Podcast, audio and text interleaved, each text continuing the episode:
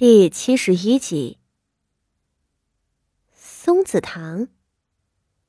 傅锦衣轻轻勾起唇角，低声自语道：“是像从前一样的赏赐，还是另有目的呢？”那边谷雨喘匀了气，问道：“姑娘，您说什么？”傅锦衣摆摆手，并不作答。他又沉思了半晌，才抬眼道：“谷雨，你说现在蛋菊还在翠云的屋子里？”谷雨点点头：“正是因为他还没走，奴婢才急着跑过来回禀您。”傅锦衣眉头一挑，心里忍不住冒出一个念头：“谷雨！”他叫道。谷雨连忙上前。傅锦仪看着凑上来的谷雨，却又踟蹰了。他的手停在半空，最终落下道：“算了，没什么事儿，你先下去吧。你这两日辛苦了，去孙嫂子那儿领十两银子。另外，你去将咱们院里的傻丫鬟柳儿叫过来吧。”傅锦仪的确动了心思。只是思虑之后，他还是没有将接下来要做的事交代给谷雨。谷雨到底是个新来的，也不知道他能忠心到什么地步。派他去盯着翠云，就算办不好，那也没什么大祸。可更重要的事儿，就不能派谷雨了。谷雨见主子要赶人，连忙磕头谢恩，退下去叫柳儿了。傅锦仪仍旧坐着，面上神色似有冷笑。好嘛，母亲的动作挺快呀，派蛋菊来送东西给翠云，送什么不好，偏偏送吃的。哼！若我猜的没错，母亲，您怕是要……这翠云嘛，死不足惜。只是她为您做了这么多年的差事，没有功劳也有苦劳，我就代他跟您收一点小小的报酬，不过分吧？傅锦衣心里思量着，那边傻丫鬟柳儿很快就被叫了过来。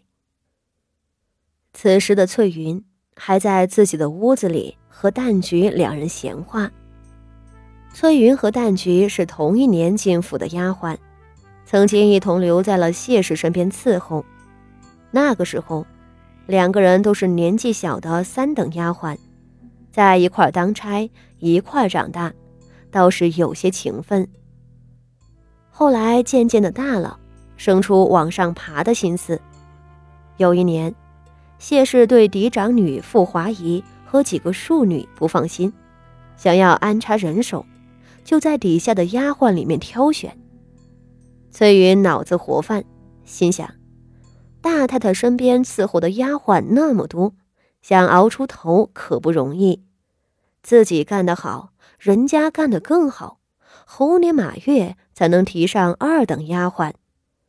若抓住了这个机会，给谢氏当眼线，就算不能提起来，抢下这一份功劳也是好的。傅华仪身边是去不成的。倒是北院八姑娘身边没人抢，翠云不计较北院冷僻，自愿请求过去伺候，谢氏便派了她去。这一去果然走对了，因着八姑娘身边的人都太不上台面，她一过去就得到八姑娘的倚重，两日成了二等丫鬟。那边谢氏还整日给她大把的赏赐。把她美的上了天。她的好姐妹蛋菊还在谢氏身边熬着。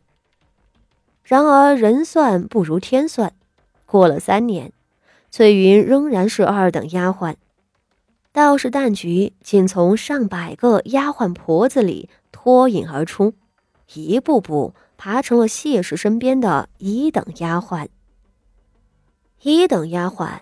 那就是在奴才堆里横着走的，这还罢了。那旦菊可是谢氏身边伺候的，身份更高一重。翠云瞧着，如何不眼红？如今在旦菊跟前，翠云心里就极不是滋味了。只是人家身份高，自己还要仰仗他。旦菊姐姐，你看我刚提了一等，日后我还要向你请教。翠云陪笑道：“我还不懂得怎么管束下头的丫头呢。”蛋菊一边喝着茶，摆手笑道：“无妨，你我是同乡，进府的时候就在一处了，我还能忘了妹妹你不成？”说着合了合眼皮。只是近来你也知道，大太太和八姑娘势同水火，咱们两个也不能如从前那么亲近了。翠云忍不住撇着嘴角冷笑：“是啊，不亲近了，人家早就不拿自己当姐妹了。”她脸上的神色淡了下来，散漫道：“说的也是，我现在虽然提了，到底不如淡菊姐姐您呢。”淡菊懒得接话，心里却不屑道：“什么姐妹？”亏你还知道咱们俩身份不同了。当初你事事争先，什么都和我比，如今我发达了，你又想来分一杯羹？哼！若不是为了给太太办差事，你以为我有那闲工夫陪着你闲扯？想起谢氏的差事，但菊不得不打起精神去应付。他转着眼珠子，突的一笑，将桌子上摆着的雕海棠花的精致匣子推到了翠云的跟前，道：“ 翠云妹妹说的什么话？咱们这些年的交情，我还能和你生分了？来来，也别说这些了，你这糖都还没有动呢。这可是宫里的点心，别说咱们了，府里寻常的小姐。”都吃不着。说着，又装模作样叹了一口气：“唉，你放心，这偌大的富家里，我也就你一个要好的姐妹，我怎么能不照顾着你呢？要说这一匣子糖，还是我在太太跟前给你说了两句好话，太太才赏你的。别人也有你一样的，在庶出小姐跟前伺候。”实则是给太太办差，你看，太太什么时候赏过他们贡品？还不是因为有我，太太才更看重你。果真？崔云挑眉问道：“别人都没有这样的赏赐？” 瞧你说的，这是宫里赏给咱们老爷的，分给太太的都不多。你家八小姐如今是嫡女呢，听说啊，也才得了一小盒，不信你去瞧瞧。蛋菊又喝了一口茶，掀着嘴皮子道：“这东西不是钱能够买来的，这是太太给你的体面。” Hello，告诉大家一个好消息，《重生之庶女侧锦绣》。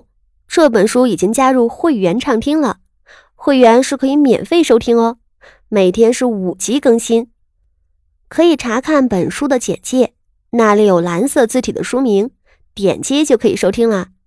也可以在喜马拉雅搜索书名《重生之庶女侧锦绣畅听版》，就能找到啦。